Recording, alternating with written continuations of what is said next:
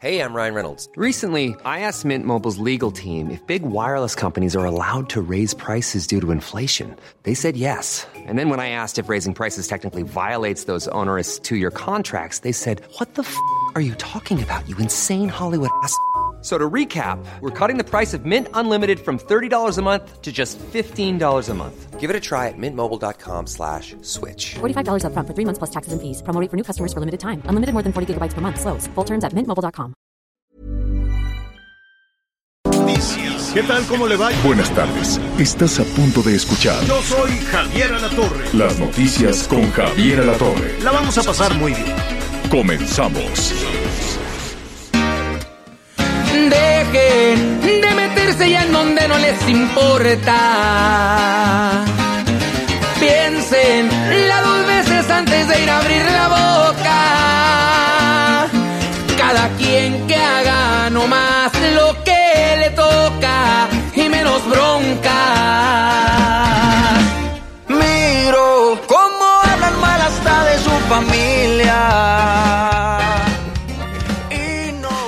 Oye, está buena, ¿eh? Sí, sí, sí, esto, esto está buena, con dedicatoria a todos los partidos políticos. que no tienen negocio, realmente no tienen en qué ocuparse. Entonces, este, así como dice Maluma, este, bueno, Maluma es en, en- en otra parte, porque la primera parte muy, muy aguda, muy, muy chilloncita, es de Edwin Cass. Él es el vocalista de Firme, de Grupo Firme. A ver, ponle tantito, nos de- pusiste así nada más un, un, un chisguetito. probadita. Exacto, a ver. Y luego. Me quiero amanecer cada quien. Ay, apallito, aprieta que nos pelaron, mío. Y cada quien con su vida lo que quiera. ¿O no, Maluma? Ay, apá. Puro grupo firme. Oye, creo que Maluma le, le pegó al clavo porque ya, ya estaba muy sobado con pum, pa, pum, pa, pum, ¿no? Con el- ya todas sus canciones eran igualitas. Unos hitazos, unos hitazos. Es, es un, realmente es uno de los grandes de, del reggaetón, ¿no? Por- o, o cómo le dicen al reggaetón en otros lados, es que yo ya me confundo. Género urbano, reggaetón, En otro le dicen urbano, El en género otros urbano, de- sí. de- dicen de todo. Y ahora se metió a cantar este, pues con, con farafara, con banda. Me choca cuando le dicen regional mexicano. Esa es una referencia de la industria musical allá en los Estados Unidos. Pero pues aquí no le decíamos regional mexicano, pues si no, todo lo vamos a meter ahí, la música ranchera, el farafara, la banda, el pasito durangue, todo lo vamos a meter ahí, pues no. Entonces, este, pues qué bien. Así lo estamos saludando esta tarde, qué bonita tarde, honestamente, qué, qué, qué bonito cielo, qué bonita luna. Está el día hermosísimo. Me levanté muy tempranito eh, porque así como Anita Lomelí, como Miguelón, pues habrá que levantarse temprano. Y ahí en, en la montaña, en el cerro, no sabe qué bonito se ve el amanecer.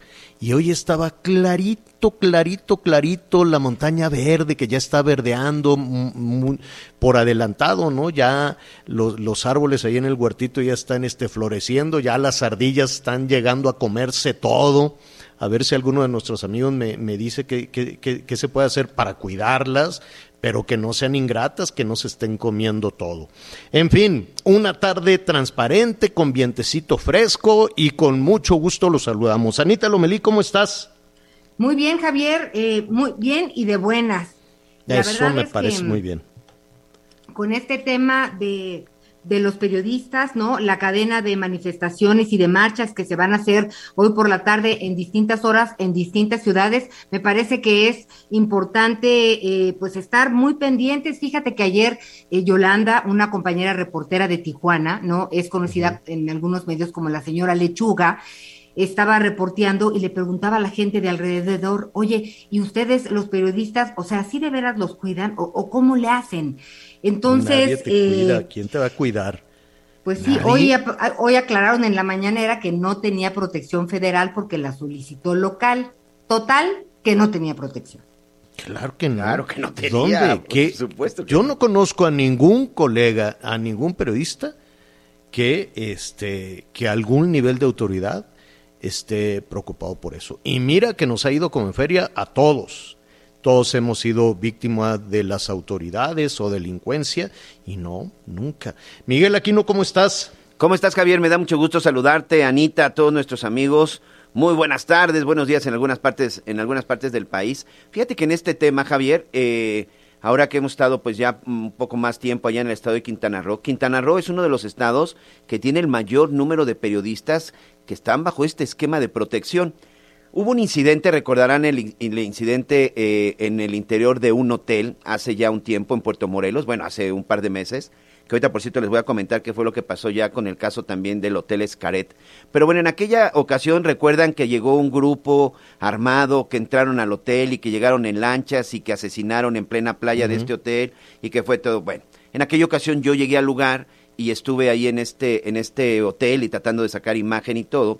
Y yo veía que había varias personas, en donde evidentemente te das cuenta que son escoltas y que incluso traían chalecos. Y le preguntaba yo a uno de los compañeros de por allá, oye, ¿llegó ya algún funcionario? Y me dice, sí, el jefe de la policía, pero ya está dentro. Le digo, ¿y por qué los escoltas están aquí? Y no, y me empieza a decir, esa escolta es de tal compañera, no voy a decir el medio y el nombre, esa escolta es de tal compañera, esa escolta es de tal compañero, este es de este. Por lo menos ese día, de 12 reporteros, porque, porque sí me puse a contarlos, precisamente porque me llamó mucho la atención, cuatro de 12 en, en esa zona de Cancún llevaban escolta personal y están en el programa de protección a periodistas y gente activista defensora Pues de derechos humanos. Pues algo entonces muy muy difícil Sí, está sucediendo, no solo en Quintana Roo, sino Sí. todo lado. Guerrero está ardiendo, Zacatecas, ni se diga, algunos municipios del Estado de México, en fin, no, ya lo sabemos con esa, con esa medición.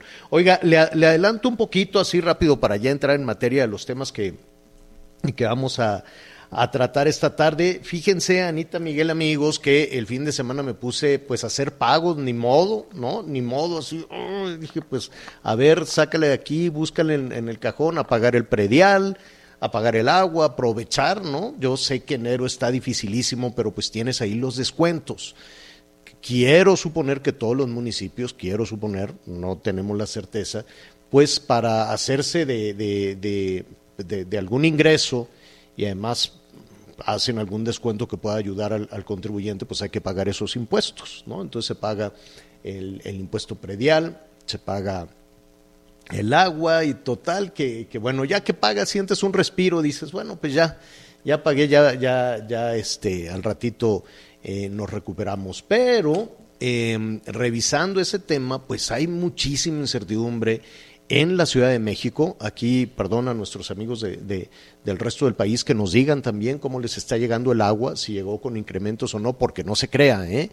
Hay aumentos en trámites, en licencias, en pasaportes, en eh, miles de, eh, iniciando, iniciando el año, pues muchos municipios y gobiernos dijeron, pues de una vez dales el sablazo, ¿no? El emplacamiento, esto, el otro, todo subió, todo, todo, todo, todo subió, aunque digan que no, todo subió. Y del partido que sea, ¿eh?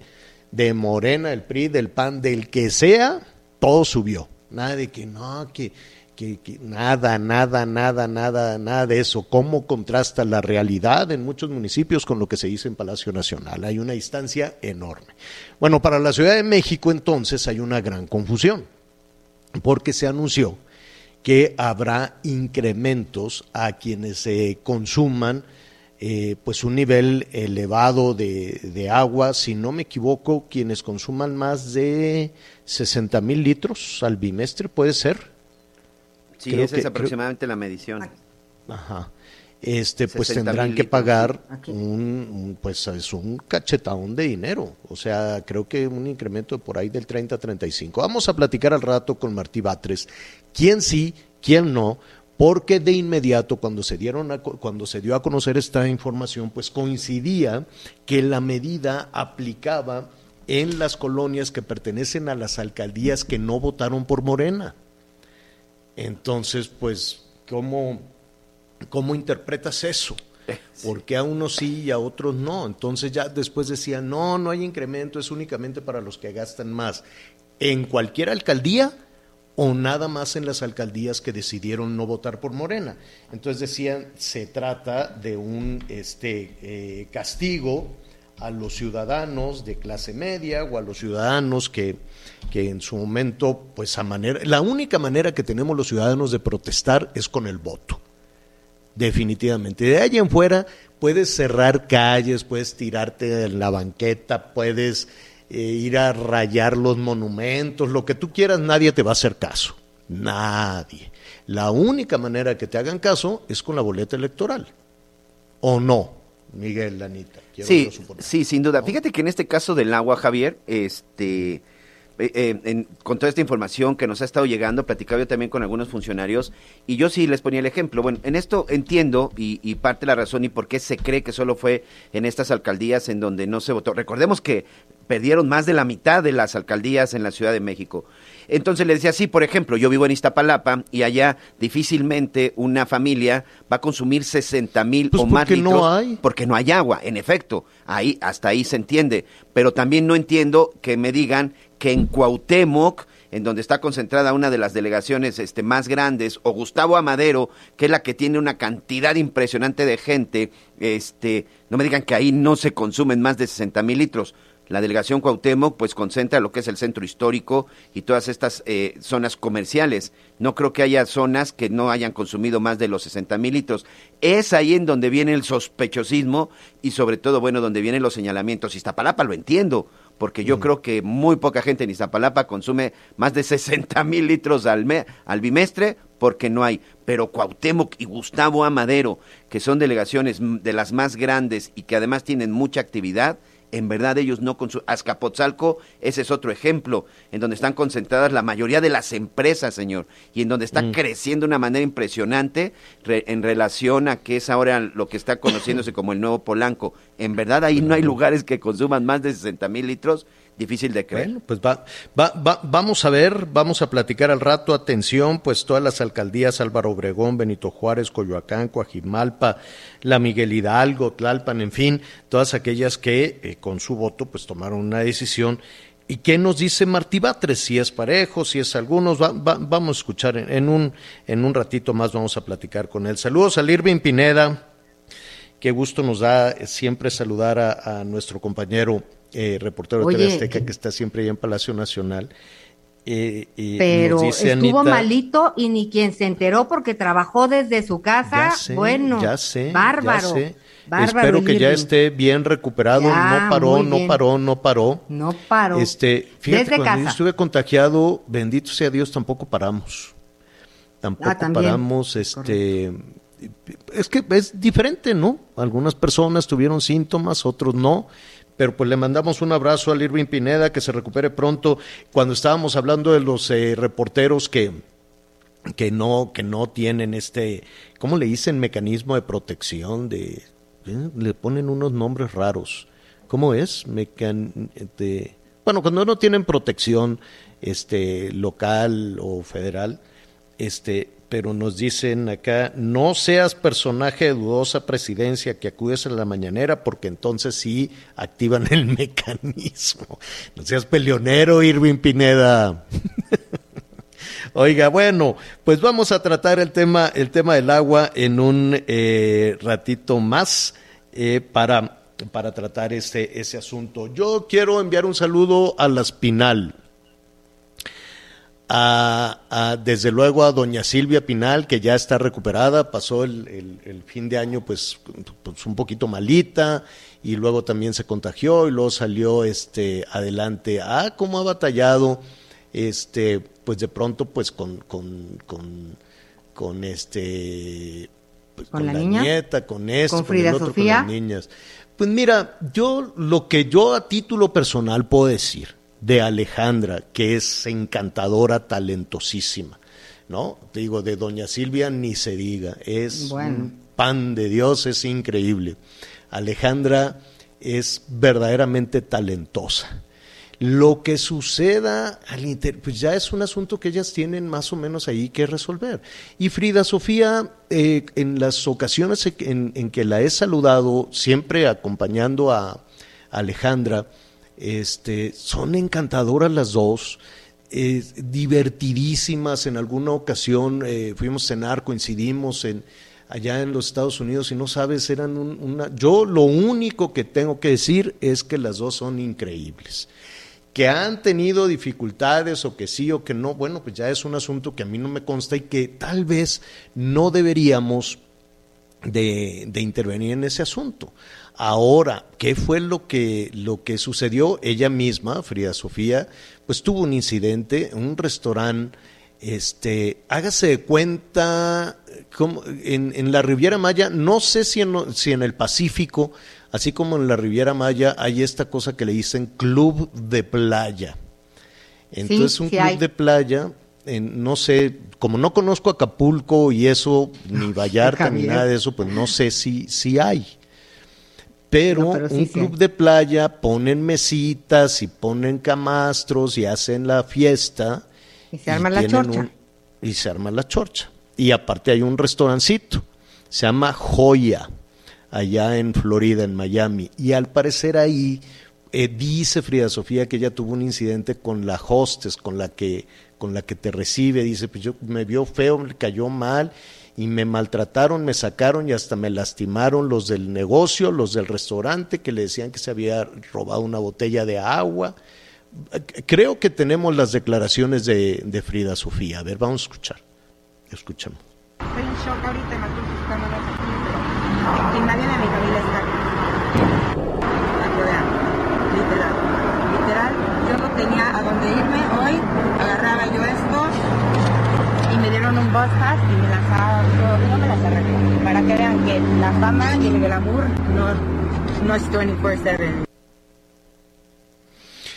Bueno, pues eh, incidente superado, qué bueno que está bien, qué bueno que no pasó este, a mayores.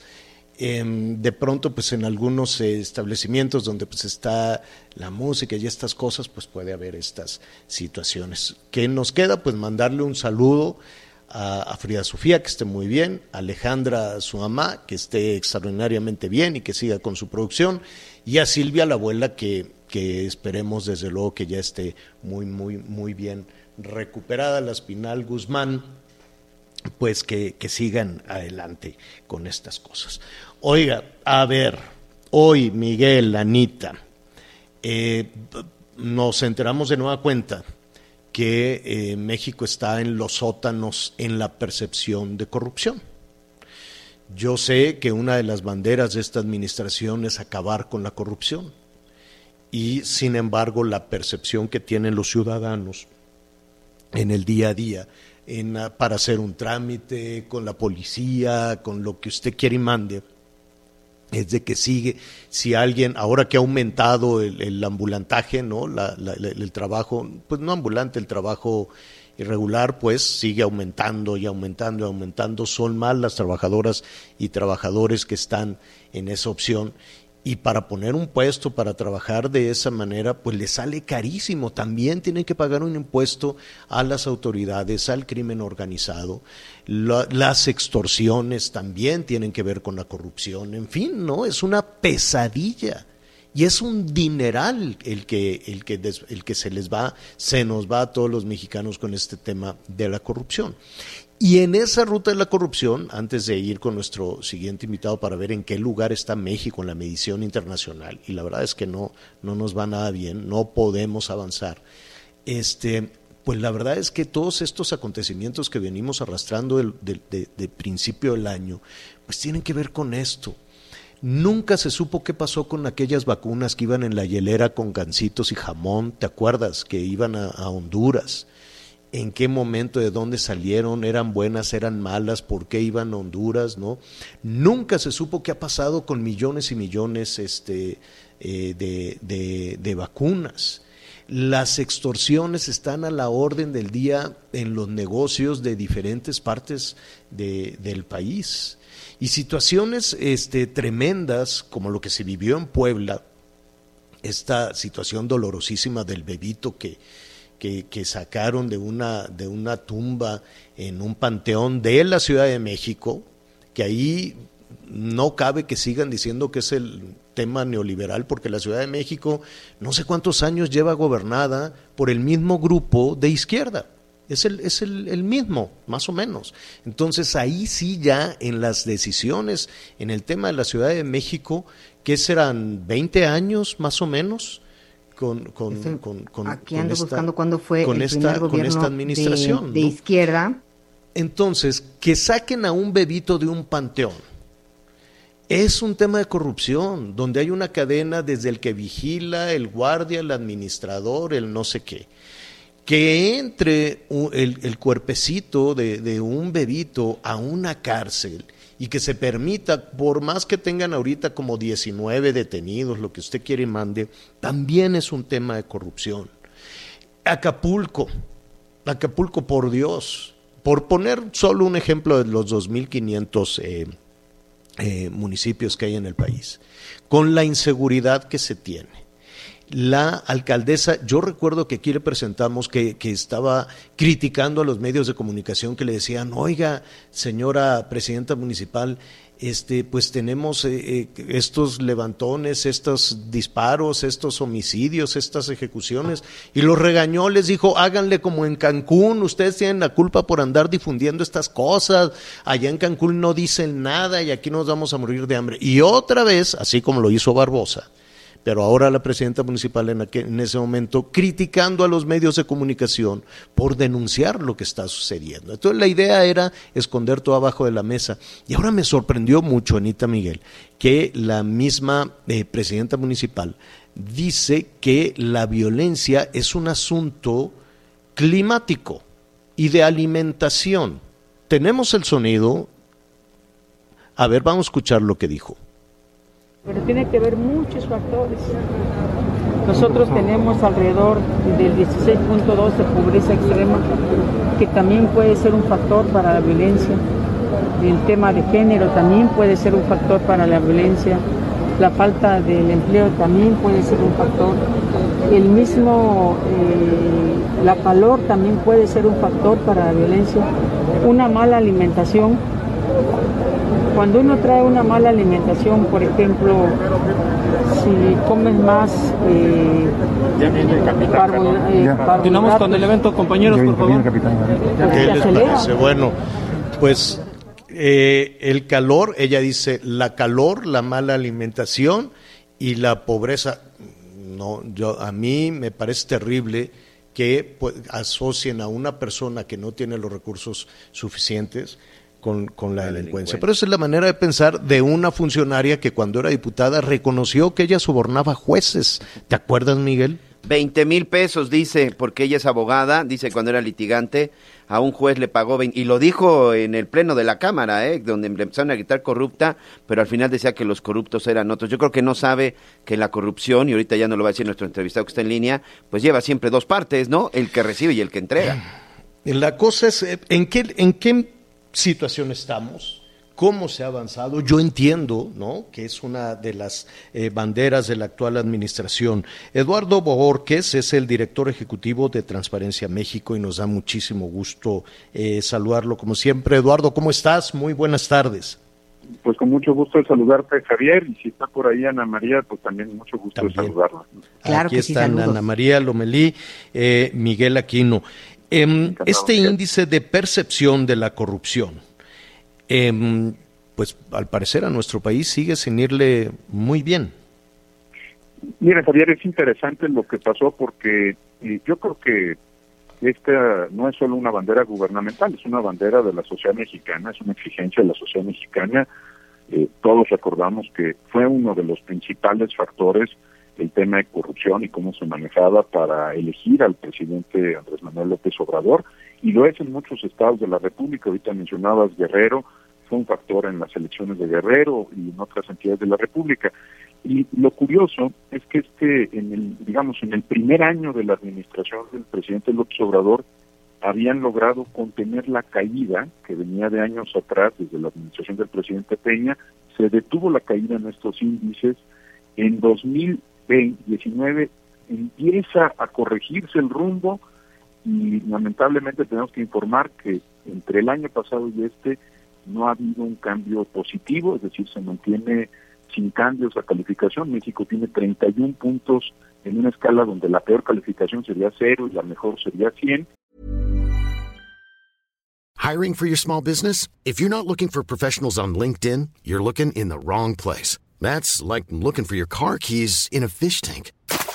LinkedIn helps you hire professionals you can't find anywhere else, even those who aren't actively searching for a new job but might be open to the perfect role. In a given month, over 70% of LinkedIn users don't even visit other leading job sites. So start looking in the right place. With LinkedIn, you can hire professionals like a professional. Post your free job on linkedin.com slash spoken today. Ocupamos la posición 124 de 180 países que se evalúan en el mundo. Eh, digamos que la, la, lo decías, es una prioridad de la administración del presidente que la promesa de erradicar la corrupción en el país, pues en este tercer año de gobierno ya muestra que, digamos, que la retórica no es suficiente para cambiar la realidad objetiva de las personas que habitamos esta, este país. ¿no? Eh, a diferencia de, de, de otros eh, diagnósticos que se pueden hacer a partir de denuncias o a partir de, de, estadísticas muy precisas, como por ejemplo las cuestiones sanitarias y demás, en el tema de corrupción, eh, ¿cómo hacemos? Porque digo, en este país donde hay una impunidad enorme, ir a denunciar un acto de corrupción, pues parecería algo difícil por lo menos. ¿Cómo, cómo se lleva a cabo esta medición? Eh, como, como bien lo dices, eh, quienes participan de la corrupción no les gusta guardar los recibos para que se hagan públicos, ¿no? La evidencia, eh, buscan que en todos los casos sean operaciones verbales, que sean con efectivo, y lo que se hace para medir la corrupción a nivel internacional, en este caso se utilizan 13 estudios internacionales que se fusionan en un solo indicador y que registran eh, distintos aspectos del fenómeno. Está cubierto aquí extorsión, lavado de dinero, cohecho, eh, eh, tráfico de influencias, eh, nepotismo, digamos, bueno. todas las figuras. Y se hace también eh, soportándolo en eh, pues analistas de riesgo financiero, analistas de riesgo país, académicos, especialistas, que pueden hacer dos cosas, Javier. Una es que, que, digamos que están muy informados, o sea, a pesar de que es percepción, son personas que saben perfectamente qué está pasando en los países porque toman decisiones de gobierno, económicas, de negocios y necesitan información confiable. Y la otra cosa que pueden hacer es comparar, porque de pronto, eh, por ejemplo, comparar entre países, porque de pronto un escándalo que podría hacer que se disparara uno de los índices hacia arriba y para evitar que un escándalo, digamos que una golondrina haga primavera, nos aseguramos de que sea la evaluación de cuando menos dos o tres años la que se va reportando. Entonces, eh, controlas lo que podría ser algún escándalo que podría haber afectado a la opinión pública y es la tendencia lo que está registrando el instrumento.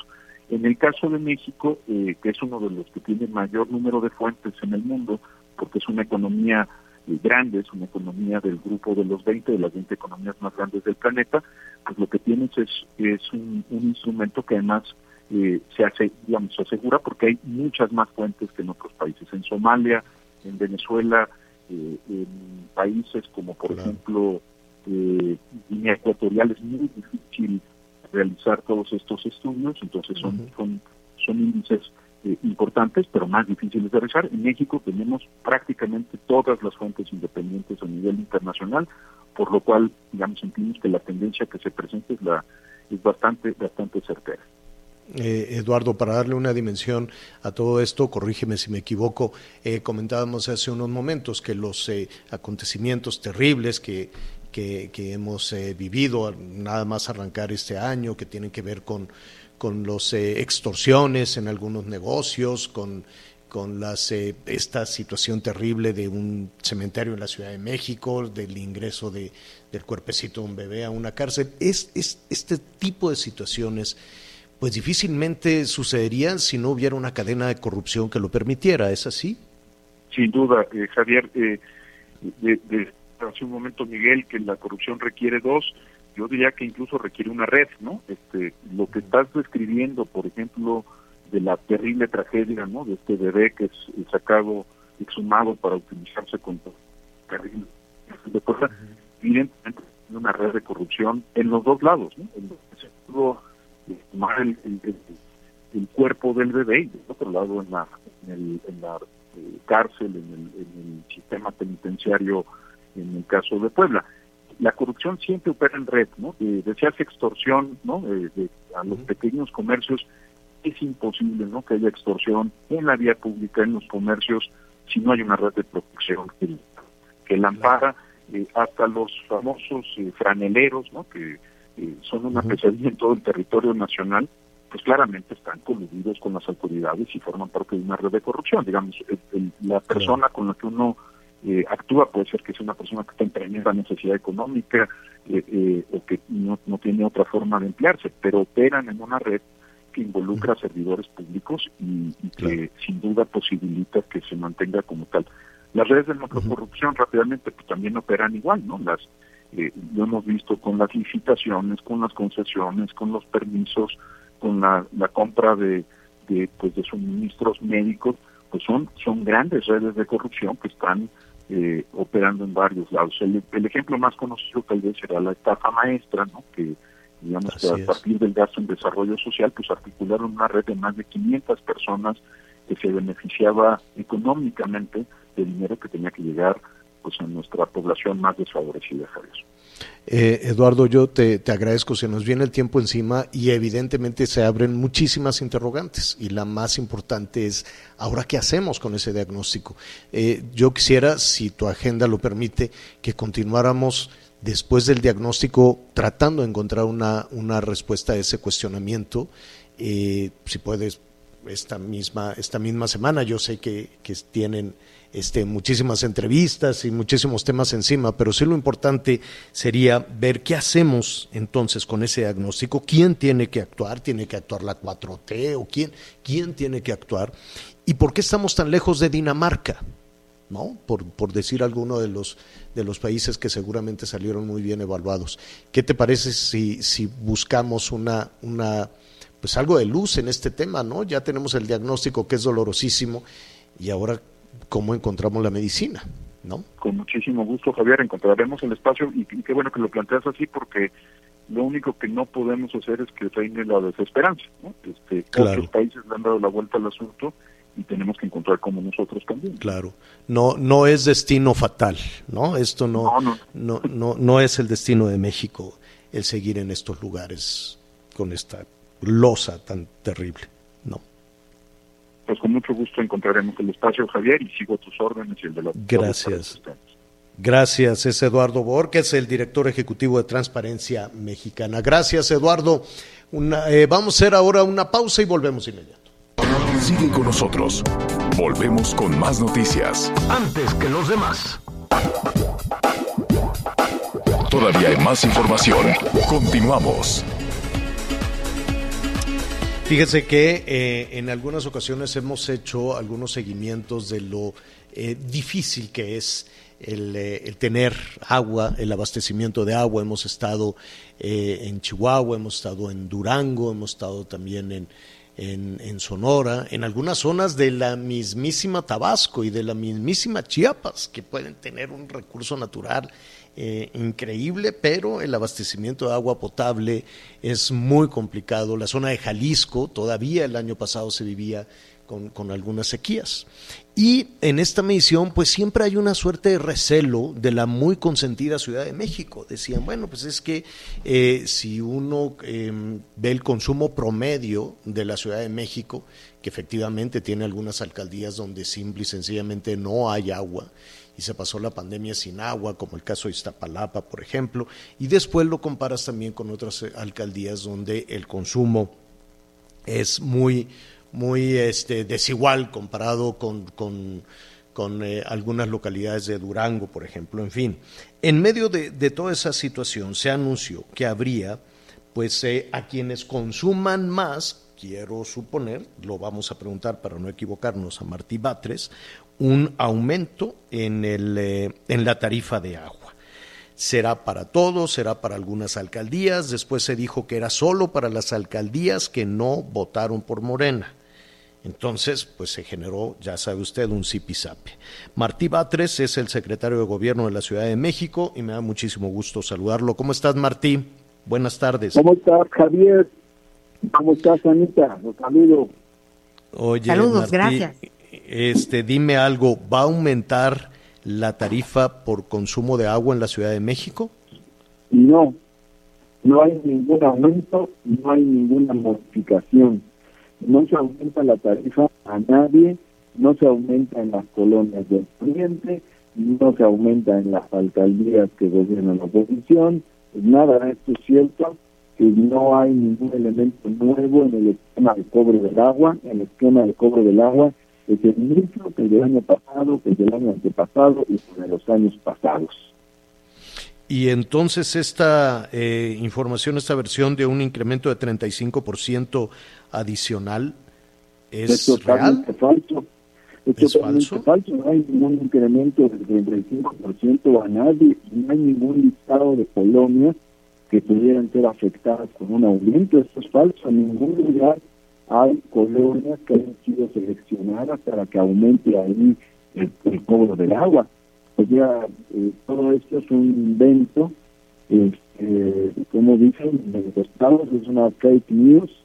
No hay este, ningún aumento en ningún lado. El esquema que se aprobó el esquema que se tenía ya el, el año pasado, el año antepasado, es lo mismo que se ha calcado de un año a otro, así que el cobro del agua, las tarifas del agua, lo quiero dejar muy claro, mi querido Javier, para que el auditorio también le tenga claro, las tarifas del agua son exactamente las mismas. No hay ningún aumento en ninguna región de la Ciudad de México.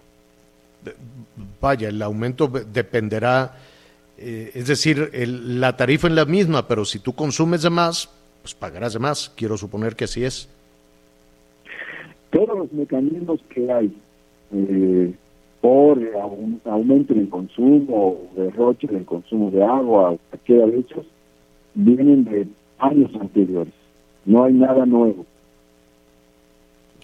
Bueno, hecha esa aclaración, entonces, eh, pues las tarifas siguen igual.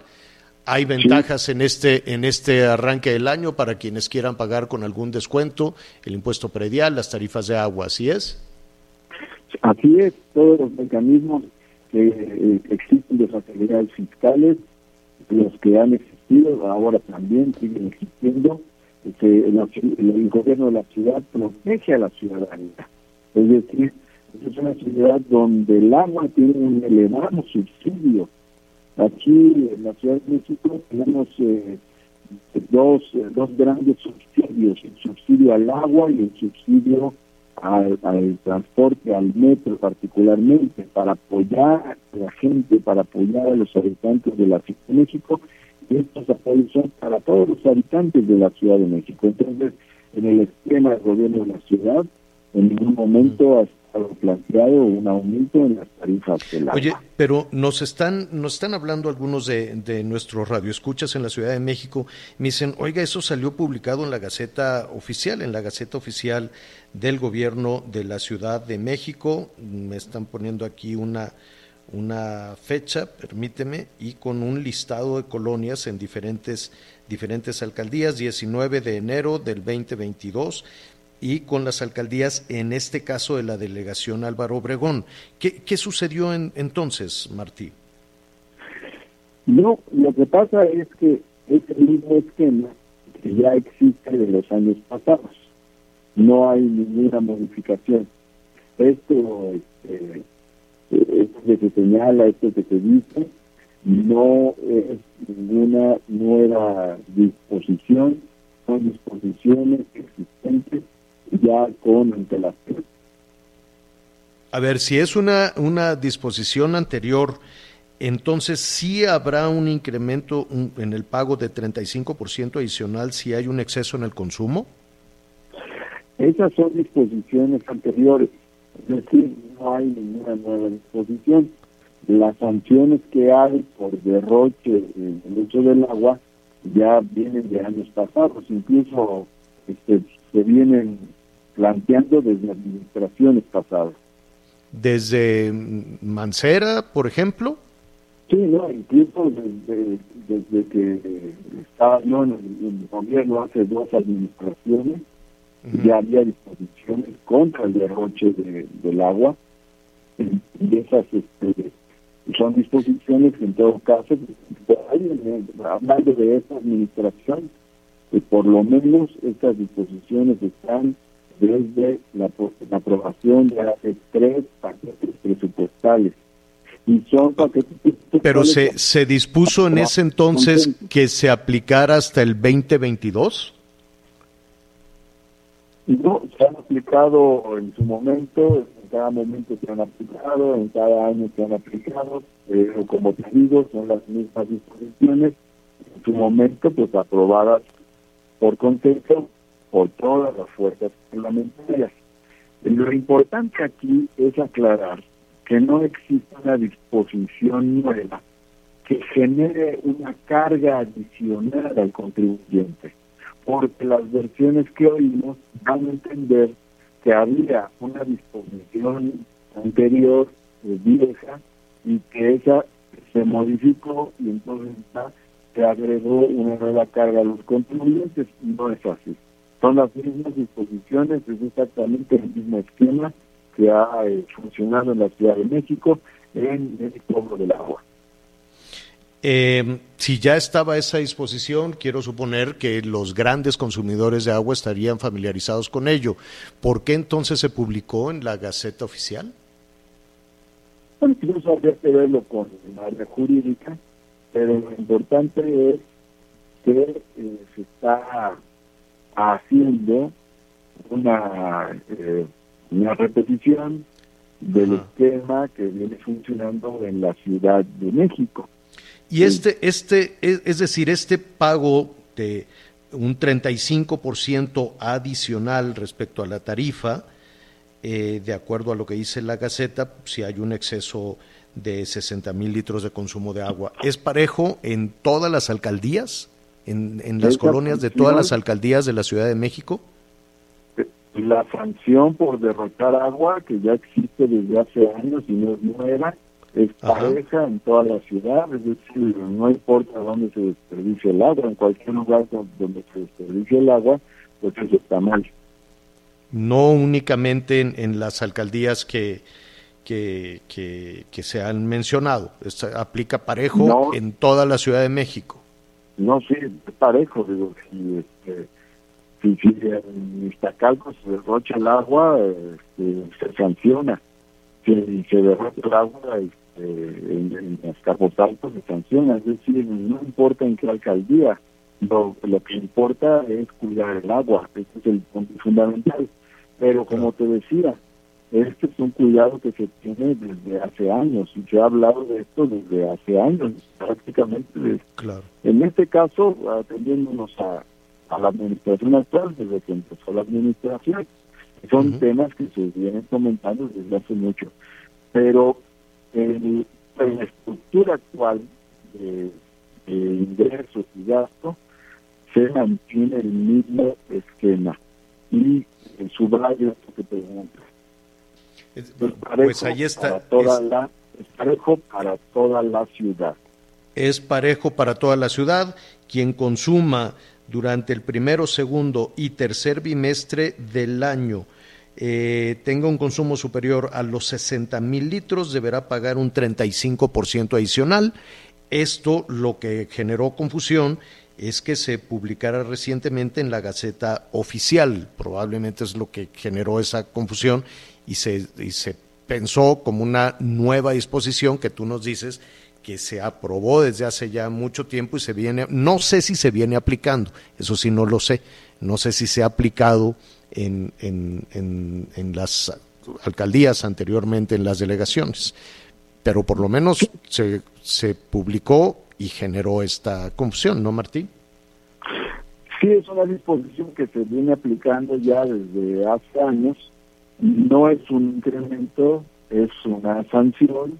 Él sigue en las mismas tarifas, no aumenta el cobro del agua, y eso es lo, digamos, es lo fundamental. ¿Qué cosas habría que precisar?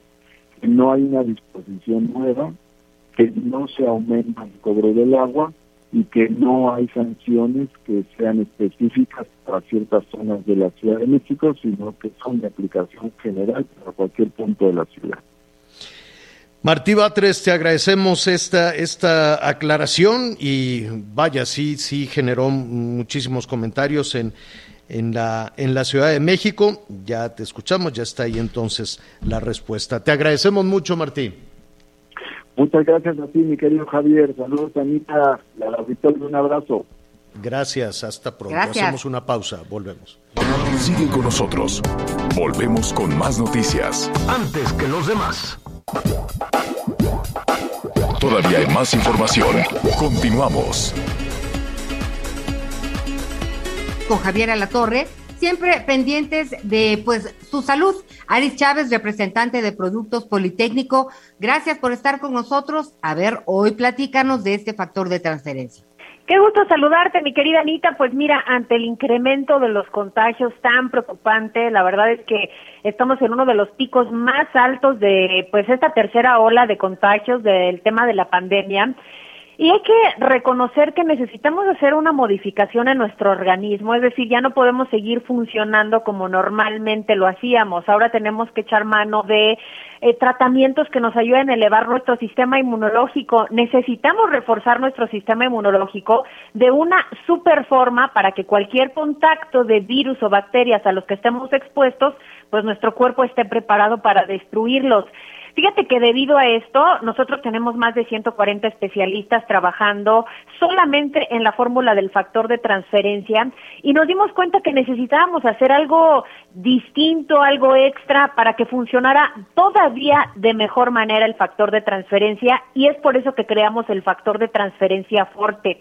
Este tratamiento es 10 veces más potente que el factor de transferencia normal, que nos había ayudado bastante, pero con esta nueva fórmula súper reforzada logramos destruir mucho más rápido virus, bacterias, hongos, células enfermas. Pasamos de un 400% a un 600% de elevación de nuestro sistema inmunológico. Esto es prácticamente crear un ejército que pueda destruir pues cualquier virus o bacteria al que estemos expuestos.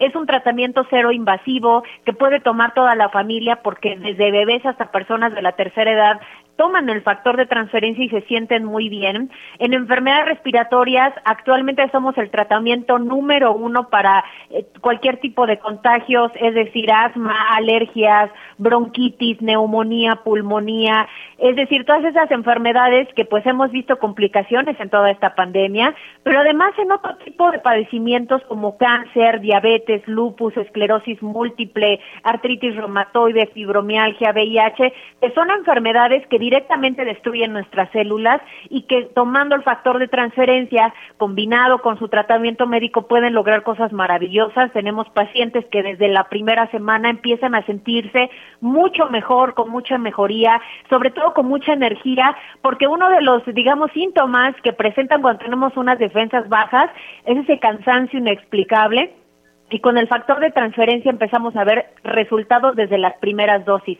Este tratamiento fuerte yo se los recomiendo muchísimo para proteger en esta época de tantos contagios a toda la familia y por eso les tengo una muy buena noticia, mi querida Anita, una muy buena promoción.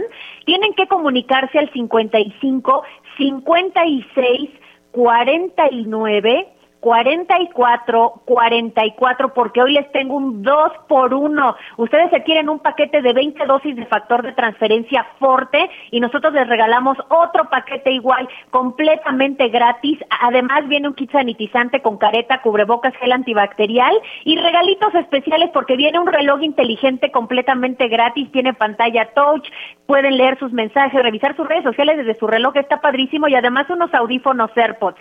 Si ustedes se comunican ahorita al 55 56 49 44 44 el 55 56 49 44 44. Además de los regalos, les vamos a hacer válido este 2 por 1 para que se sigan cuidando en esta época de pandemia y sobre todo con este factor de transferencia fuerte, que es una nueva fórmula que está funcionando muy bien en enfermedades respiratorias, mi querida Anita.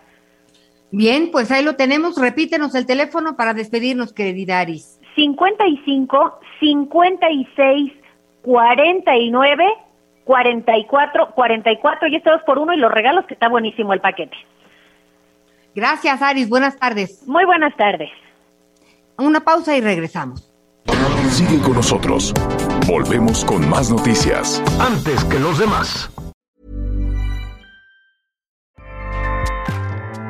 ACAST powers the world's best podcasts.